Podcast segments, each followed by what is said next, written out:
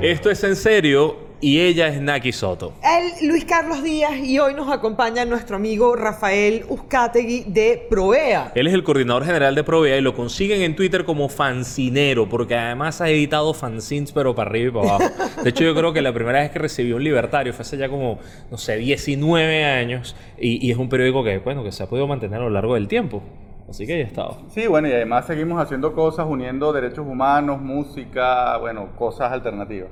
Fantástico. Rafa, acaba de pasar una semana de enorme movilidad para el asunto de los derechos humanos, aunque haya capturado más atención el asunto de la misión para la determinación de los hechos en Venezuela, ocurrió la firma de un acuerdo entre el gobierno y la oficina de la alta comisionada para los derechos humanos, ocurrió una propuesta hecha por Irán que parecía que le quería que quitar importancia a la opción de la misión de determinación de los hechos. Vamos a ponerle un poquito de orden a esto, porque fueron muchas cosas en simultáneo. el MESEB en la CIH. Por favor, explícanos qué fue lo que pasó en la ONU, en el Consejo de Derechos Humanos. Cool. Bueno, lo primero que hay que decir es que la presión sobre Venezuela se está incrementando la presión diplomática internacional. Yo sé que estos mecanismos a veces parecen muy lentos para el drama que padecemos en Venezuela. Nos gustaría que mañana se tomaran resoluciones contundentes y bueno, y, este, y esta pesadilla finalizara.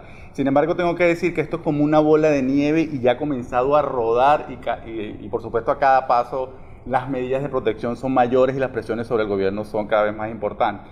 Tanto así que en opinión de Provea, todo lo que el gobierno hizo, toda la simulación, devolver las llamadas telefónicas, saludar, este, decir yo tengo canales de diálogo con algún sector de los partidos políticos. Era intentar que medidas de protección adicionales no se decidieran en estas instancias internacionales. Fíjense que no ocurrió. No ocurrió porque tanto la CIDH como el Alto Comisionado de Naciones Unidas, el Consejo de Derechos Humanos y hoy la Organización Internacional del Trabajo, que también ha emitido un duro informe sobre Venezuela, están cada vez mejor informadas y están tomando medidas de protección cada vez adicionales. Así que ese es el primer balance que tenemos que hacer. ¿Qué es una medida de protección? Porque como ciudadano venezolano no me siento más protegido que ayer. Es decir, esa, esa conexión entre la gran institución global y el ciudadano aquí, ¿cómo, cómo se entiende? fíjense que lo importante es que ahora todas las instituciones internacionales con, competencia en materia de derechos humanos ya han comprendido de manera suficiente que el gobierno de Nicolás Maduro por sí solo por sí solo, es decir, con sus instituciones, con el Ministerio Público, con la Defensoría del Pueblo, no va a mejorar la situación de derechos humanos. Y es necesario que ellos intervengan, no solamente como observadores, sino aplicando cosas a lo que el Estado venezolano se ha comprometido y en el caso de que eso no ocurra, el Estado venezolano en algún momento aceptó que se eh, incorporaran medidas de, de, protección adicionales por un tercero. Es decir, por ejemplo, esta misión de determinación de los hechos lo que va a hacer es lo que debería realizar el Ministerio Público, es decir, investigar qué fue lo que sucedió en las diferentes denuncias para poder comenzar a llenar el camino a la justicia. Entonces, ¿qué es lo que dice el alto comisionado? No hay posibilidades de que haya una investigación transparente, independiente, imparcial en Venezuela y, y es por eso que yo estoy decidiendo este mecanismo que, tiene un nombre un poco técnico, pero lo que va a venir es a investigar ejecuciones extrajudiciales, violaciones a la libertad personal, denuncias de tortura y por supuesto detenciones arbitrarias, muy focalizadas a la OLP y al FAE, pero también hay un, tiene un mandato amplio en materia de derechos humanos. Rafa, ese mismo día... Eh que se acuerda la misión, el embajador de Nicolás in situ, Jorge Valero,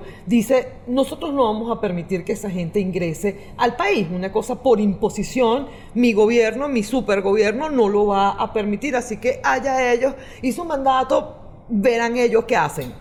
¿Qué pasa ahí? El gobierno está escupiendo para arriba, porque ahorita la estrategia de Nicolás Maduro es ampararse en el paraguas de Naciones Unidas. Es decir, ya en la OEA por la actitud del secretario general, por la actitud de la Comisión Interamericana de Derechos Humanos, ellos ya abandonado, han abandonado esa instancia.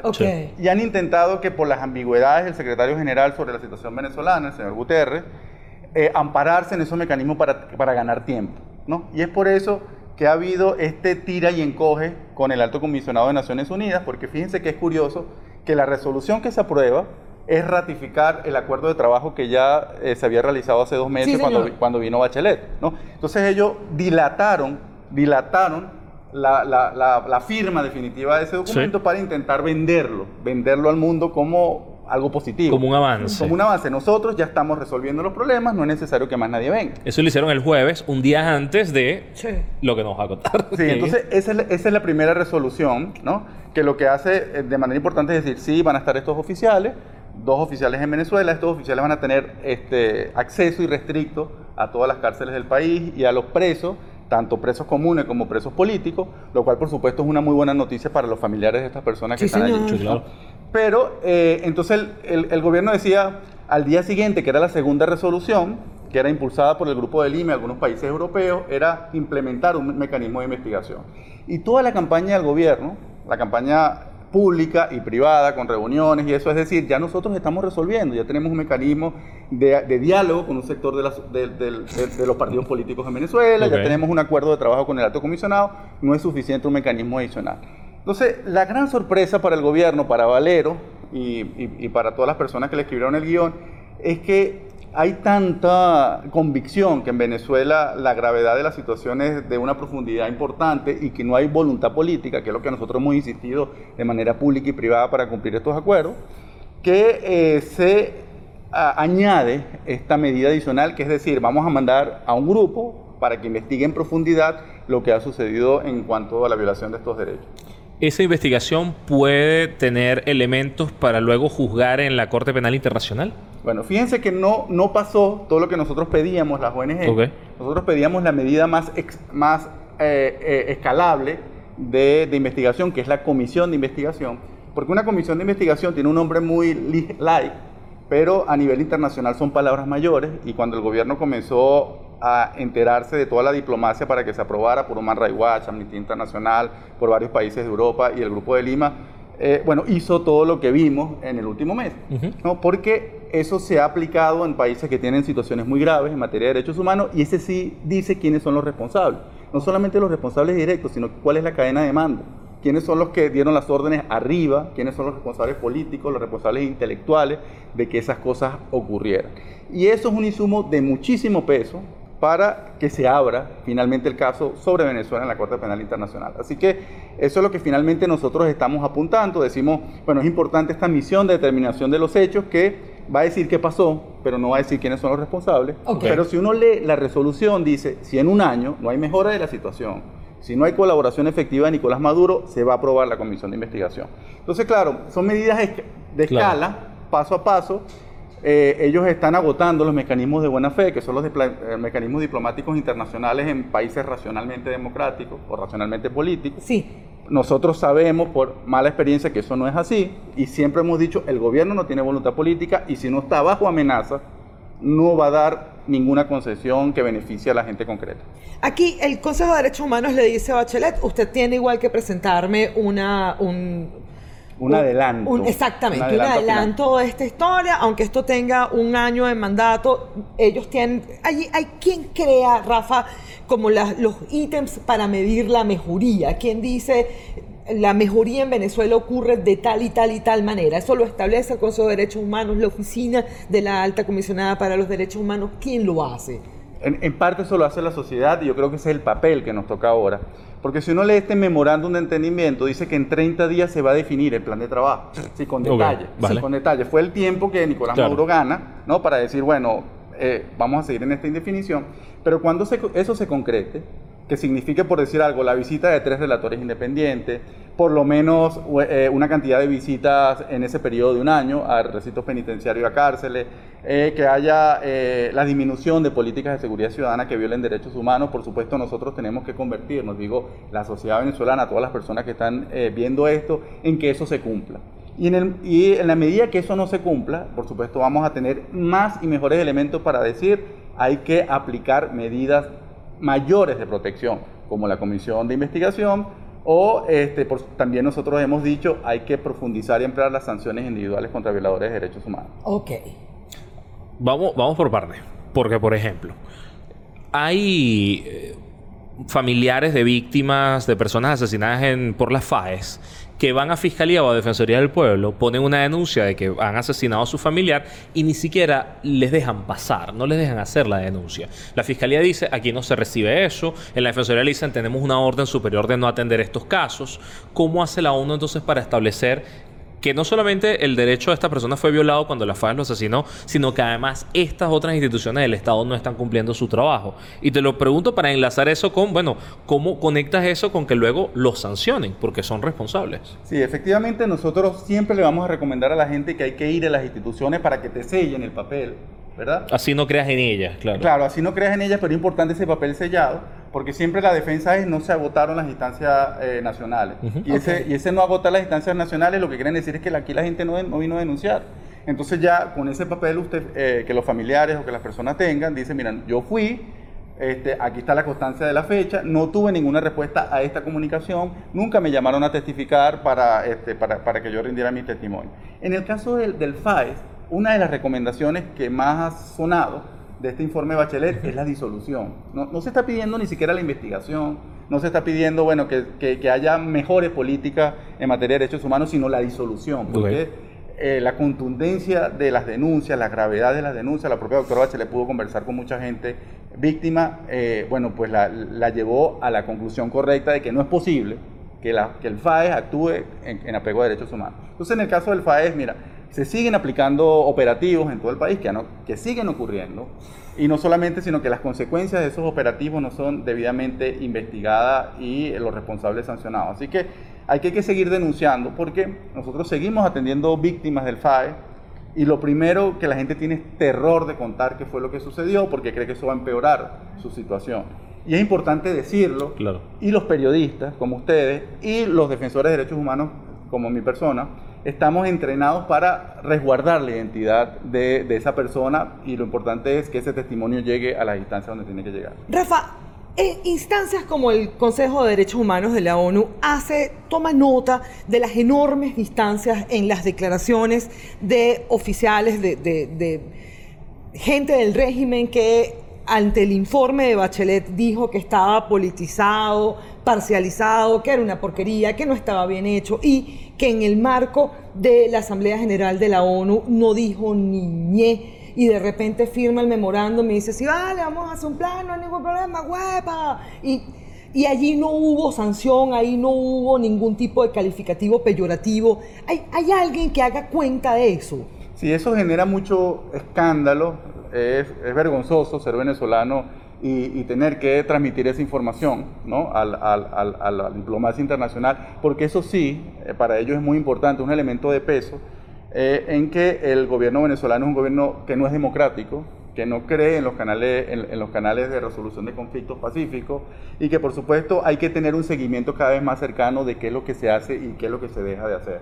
Así que sí, nosotros siempre decimos, qué bueno, cada vez que habla Diosdado Cabello, cada vez que habla Nicolás Maduro, diciendo esas cosas en ese tono, se candidatean, se postulan ellos solitos para la Corte Penal Internacional. Entonces, que sigan diciendo cosas, que eso va a quedar, eso está quedando eh, en, en, evidencia, está quedando registrado y por supuesto es un insumo muy importante para cada vez el menos espacio político que tiene el gobierno de Nicolás Maduro, porque fíjense las votaciones, los supuestos países aliados se abstuvieron, se abstuvieron en, esta resolución, lo cual no es una buena señal para la autoridad. Sí, abstenerse implica que el informe de Chile tuvo efecto y dos, que hasta ahí lo acompañaron. Es decir, no van a votar a favor de la resolución porque quizás es muy obsceno, pero ya abstenerse es, es, casi un voto a favor.